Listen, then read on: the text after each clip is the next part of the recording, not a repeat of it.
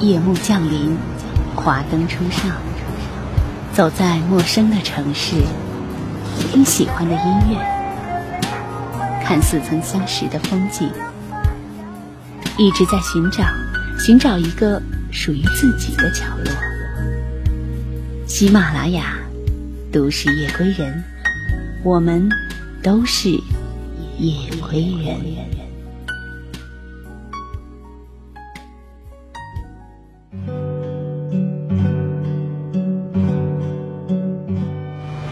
城市末班的公交地铁，乘客您好，欢迎乘坐轨道交通二号线列车，请上车。一张张面具在沉默中尖叫，喧哗里安详，寂寞中狂欢，告别时等待。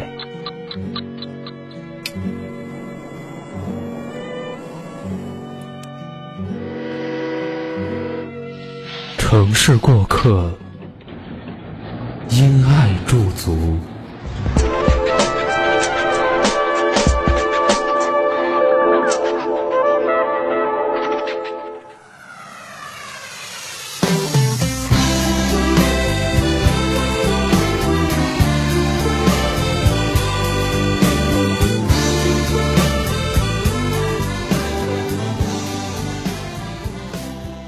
亲爱的朋友，大家好，这里是蔷薇岛屿网络电台和喜马拉雅的合作节目《都市夜归人》，我是主播楚璇。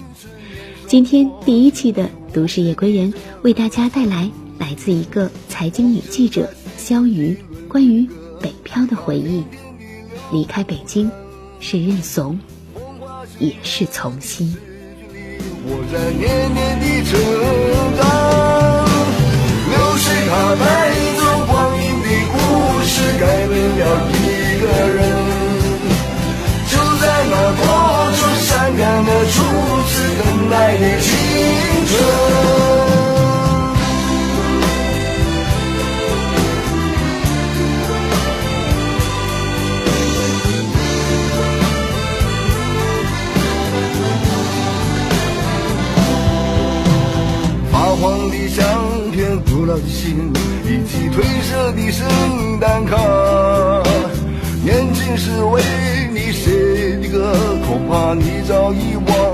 吧。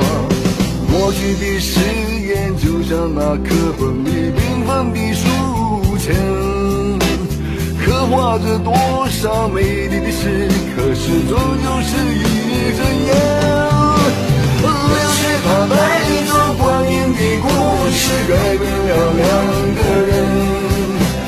就在那多愁善感的初次流泪的青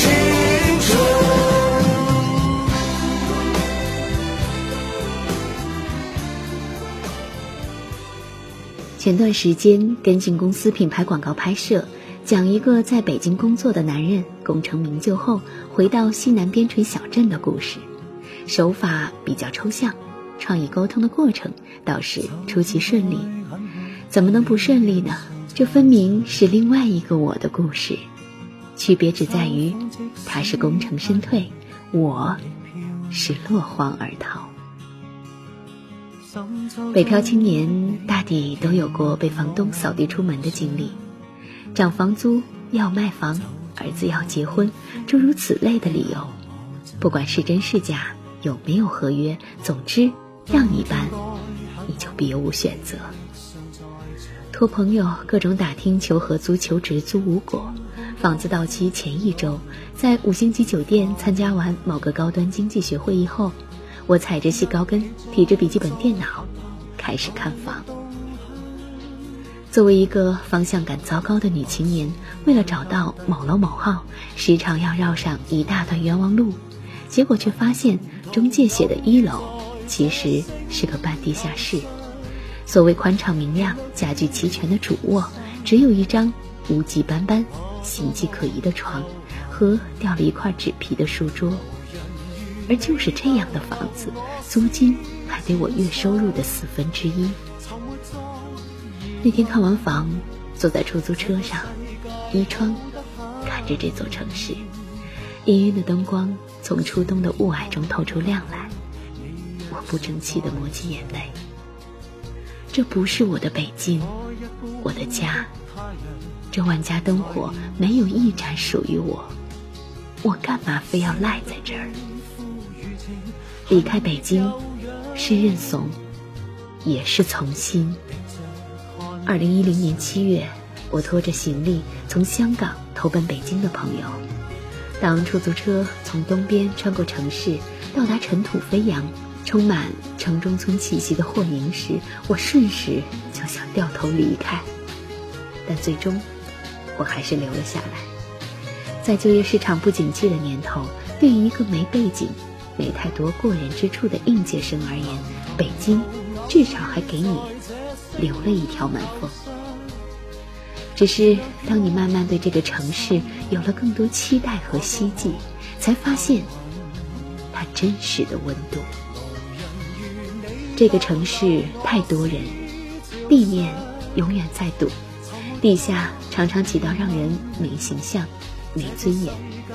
通勤时间动辄三四个小时，朋友间想约个饭得提前一周，欺骗和背叛的成本变得很低。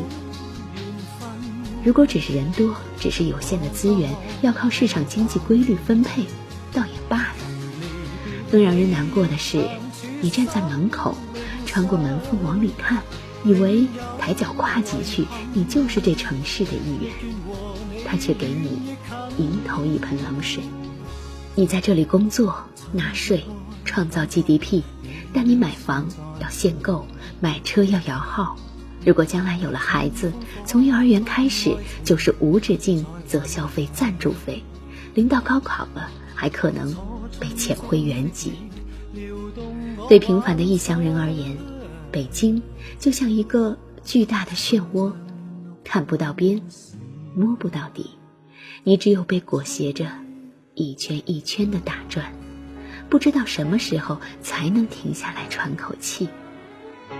这样的生活不是我想要的，或者说我没有信心在这里得到我想要的生活。在我决定离开后，同样被房子摆了一道的朋友二手阑珊写了篇名为《帝都房事》的文章，引得一众人唏嘘。他说：“我没有多爱帝都，我也不是爱面子，只是单纯的不能回家。越没有资源的人。”越不能回小城市，马太效应，死路一条。不过当时积攒了很多情绪的我，完全没有细想将要面对的问题，就辞去了工作。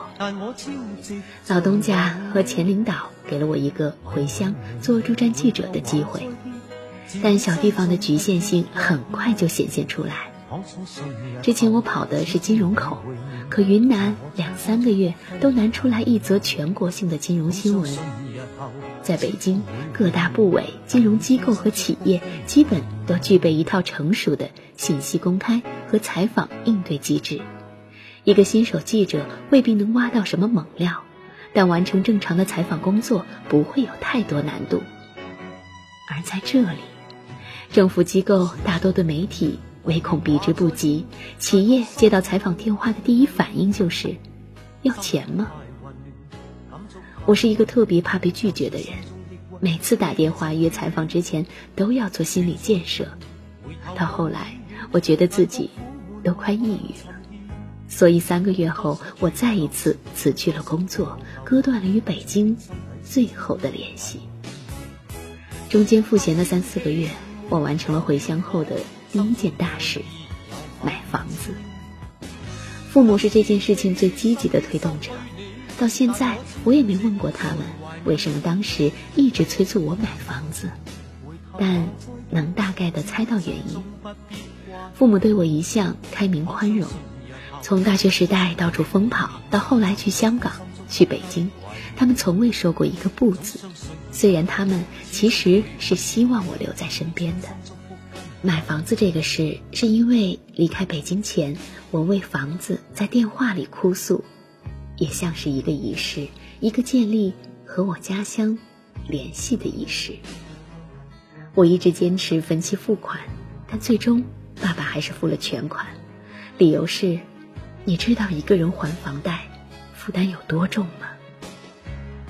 刚开始找工作，我也发现自己之前过于乐观了。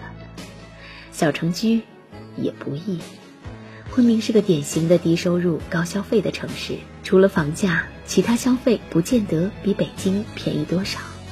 而为了获得那些收入并不高的工作，我还遭遇过 HR 或因无知或因傲慢的羞辱。这个香港什么会大学是正规院校吗？高材生啊，怎么会想到我们公司工作呢？大部分起面离开北京的人，最难面对的，除了格格不入的环境，应该还有可能性。当一个城市集经济、政治、文化中心为一体，任何事情都不足为奇。在你隔壁桌敲打键盘的某某，跟你一起围堵采访对象的某某，未来的某一天，他们都可能成为那个金光闪闪的某某。这也是我当初难以释怀的问题，只是不知道从什么时候起，这个问题越来越少的出现在我的脑海里。可能因为我本质上还是个小镇青年吧，没太大压力，又可以一定程度上随性的生活，已经可以给予我足够的幸福感。有一份专业对口又符合个人兴趣的工作，早上骑着自行车沿河边绿荫道晃晃悠悠，二十分钟就能到公司，下班换条道还能顺便在路边买个菜。下班前兴起就能召集三五个朋友一起晚饭，哪怕周五想爸妈了，下班了坐一个半小时车就能回家。当然，问题也不是没有，跟大城市相比，小城市的人结婚生子总是早一些。中学同学、大学同学陆陆续续开始走入婚姻，动作快的或者发生意外的已经抱上孩子了，而我呢？来来去去，始终没有遇到对的人。开明的爸妈也有点坐不住了，开始不时的旁敲侧击的逼婚。理论上，大城市基数和概率都要大一些，社会舆论压力也相对小一些。可这事儿，终究不是城市的问题。逃离繁华都市之后，我心里原来的那些怨气消散不见。没有时光是被浪费的，没有北京冬天那些难挨的日子，哪有现在的自己？稳一点讲，你付出的每一颗糖，流过的每一滴眼泪，都会去到该去的地方。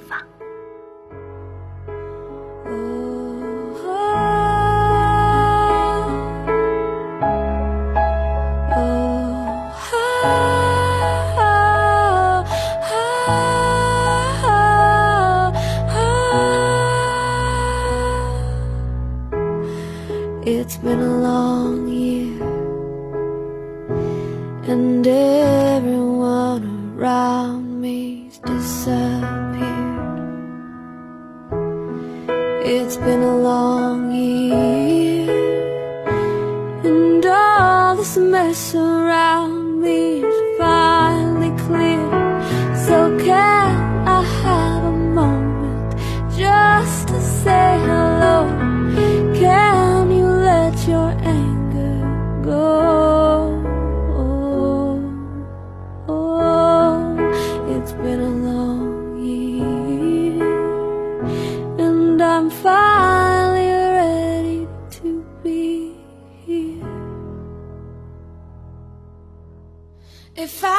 Die young, bury me in satin, lay me down on a bed of roses, sink me in the river.